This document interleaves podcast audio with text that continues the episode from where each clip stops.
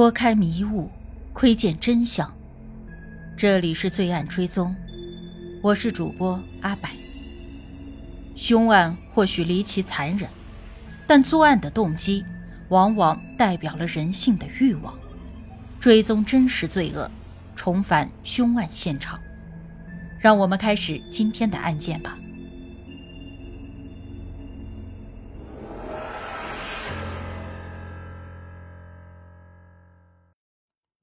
根据歹徒极强的现场侦查和作案能力、高超稳定的射击技术以及从容不迫的逃脱方案，专案组认为，犯罪分子为北京人，有过服务意识，接受过高强度的军事训练，接触过大量的军用武器，极可能是特种兵出身，还可能参加过对越作战。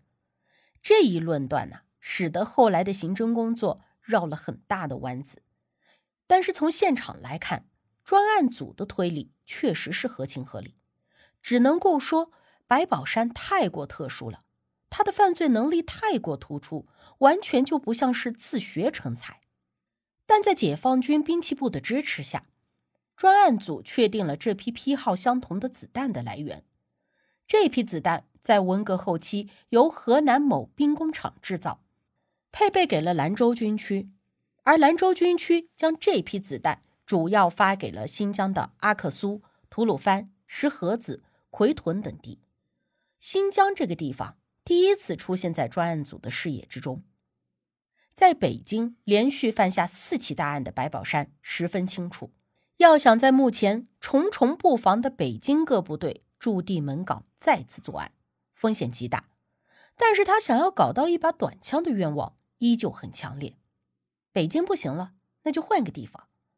蛰伏了三个月以后的白宝山想起了老家徐水的一个兵工厂弹药库，于是三下徐水寻机作案。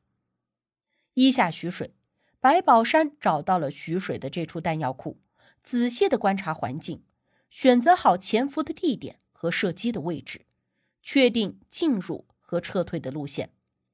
二下徐水，白宝山知道。携带长枪在北京坐大巴的风险极高，于是他用塑料布将步枪绑在了自行车的大梁上，骑着自行车到了和河北接界的良乡县，再从良乡坐着私人小巴去河北。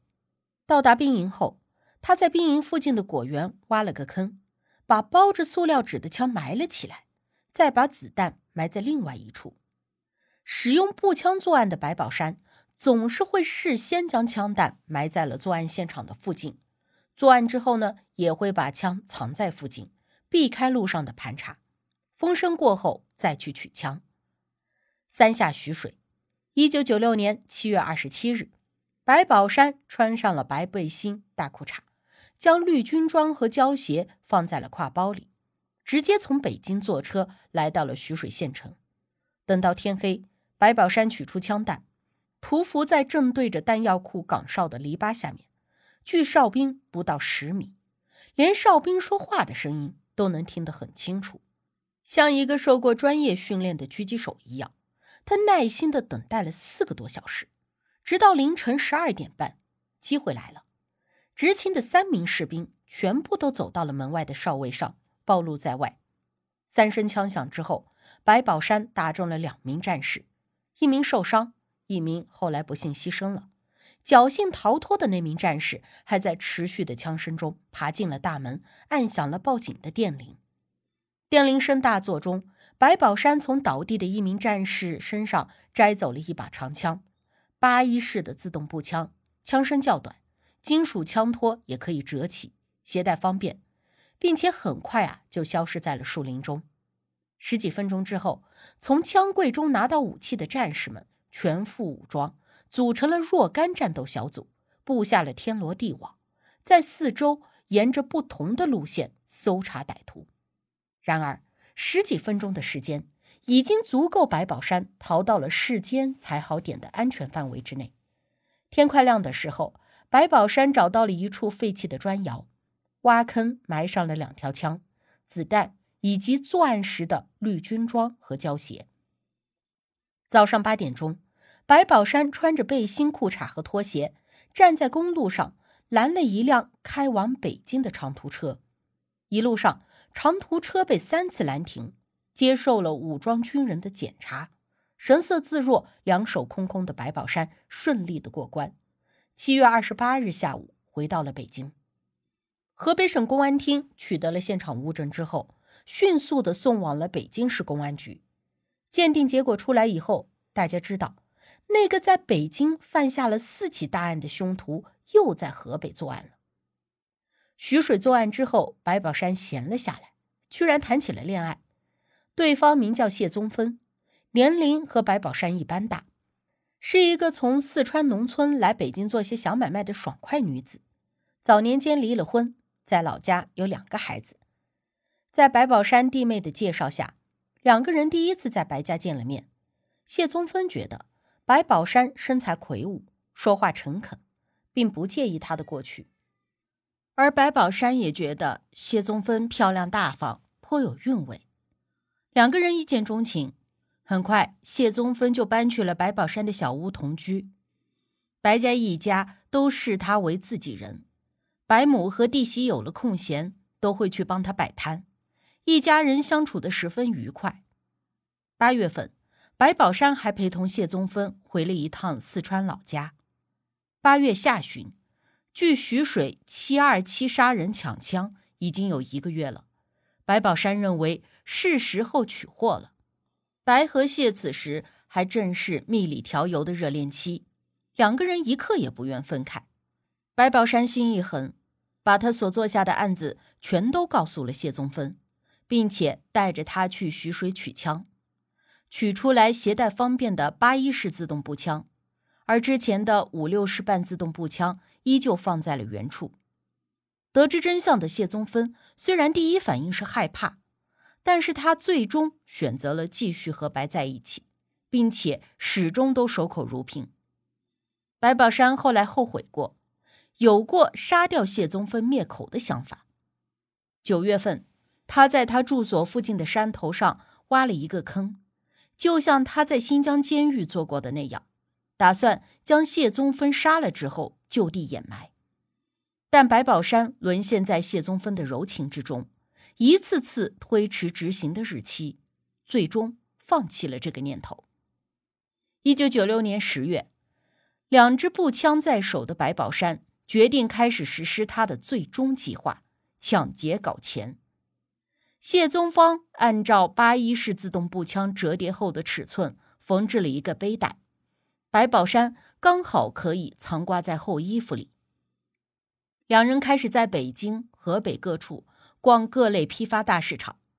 谢宗芳看货，做些贩卖布匹的小生意，而白宝山则琢磨着市场上大户的每日交易额是否有合适的抢劫对象。北京德胜门外有个香烟批发市场，北京人称德胜门烟市。烟市上摆着各家简陋的烟摊，貌不惊人，交易额在当年却是大的惊人。大户一天流水在二十至三十万之间，中小户也有十来万。白宝山用了一周的时间，每天都来烟市踩点，选择目标，规划逃跑路线。十二月十五日。白宝山取出八一式步枪，装满了子弹，将枪埋在了距离烟市不远的一个建筑垃圾场内，随后就回了家。十二月十六日早上六点，白宝山穿上了大个半号的墨绿色羽绒服，戴上了谢宗芬给他买的整个头都包住的灰色毛线帽，只露出了两只眼睛，骑着自行车来到了德胜门烟市。他将自行车放在了事先勘察过的胡同里，步行进烟市伺机作案。中午十二点二十分，一家烟摊的女伙计许桂花刚刚收到货款现金六万余元，转身将钱放在了一个长方形的包里。将这一切看在眼里的白宝山迅速走进了胡同，骑着自行车去垃圾场取枪。十分钟以后。白宝山持枪大步走向许桂花，将枪口对准了她的胸口，压低嗓子说：“把钱包给我。”许桂花吓坏了，不假思索的大喊：“有人抢钱啦！”白宝山毫不犹豫的扣下了扳机。许桂花中枪倒地，白宝山拿起钱包，举着枪就逃离。旁边有人喊：“杀人啦！杀人啦！”白宝山眼也不抬，随手就是砰砰几枪，四名男女受伤倒地。枪声之中，人群立刻逃散，无人再敢叫嚷阻拦。白宝山迅速的向西往北，转进了一个胡同。中午时分，胡同内无一人。白宝山脱下帽子扔到了一家房顶上，再把枪装回了袋子里，骑上自行车又去了垃圾场，把钱包和枪都埋了进去。随后悠哉悠哉的回家了。许桂花送医后不治身亡，受伤的四名男女治疗后都无大碍。两天以后，白宝山和谢宗芬一起取了枪和钱，白宝山给了谢宗芬五千元。谢将钱寄回了老家。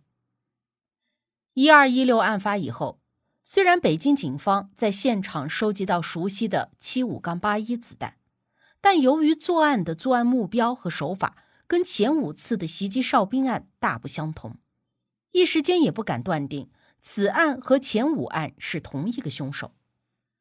经过痕迹专家对现场子弹的反复研究，最终确定一二一六案中。歹徒使用的枪种和徐水杀人抢枪案中的被抢枪种一致，同为八一式自动步枪。至此，六案并案。这次并案啊，有着重要的意义，因为一二一六案清晰的表明了嫌疑人抢枪的最终目标——抢钱，排除了一系列凶案的政治目的和歹徒报复社会的可能性。这一年的冬天，北京下了好几场雪。极其的寒冷，有了钱的白宝山和谢宗芬也不出去摆摊做小生意了，安心在家猫冬过日。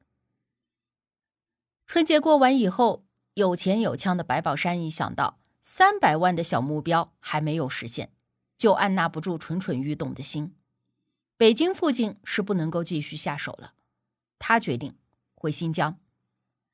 一九九七年二月。白宝山和谢宗芬将步枪和子弹全部藏在身上，从北京站顺利通过进站口，到达了乌鲁木齐。他们没有停留，当天就坐着班车到达了白宝山最熟悉的石河子市。两个人在石河子市稍作休整，便前往位于石河子市东北部、距离五十公里的幺四七团场，找到了之前在新安监狱认识的好友吴子明。吴子明是个小个子，大头尖下巴，有一双不断眨巴的大眼睛，脑子灵光，就是不爱干正事，总是梦想着一夜暴富。白宝山含糊不清的说了几句话以后，吴子明立马就知道了白宝山的来意。第二天，他就辞去了团场警卫的工作，搬出了父母家，和两人在外面租了一个小院落。一心一意的要跟着白宝山干大事，而谢宗芬除了做饭、干家务，几乎不过问两人的任何事情。他很快在当地认识了好几个四川姐妹，经常一起外出游玩。他开始喜欢起新疆的生活。随后，白宝山出资六千多元买了一辆黑色摩托车，和吴子明四处寻找作案目标。最初，他们盯上了棉花款。石河子地区是新疆重要的产棉区，棉花款是一笔大款项。然而，九月底才是棉花收购的高峰期，淡季的棉花加工点上没有多少现金。白宝山不得不推迟抢劫棉花款的计划，决定利用这几个月帮吴子明再搞把枪，而且自己的步枪子弹也需要补充了。八世间奇案。看人间百态，品百味人生。喜欢的朋友可以订阅专辑，关注我，定期更新真实案件。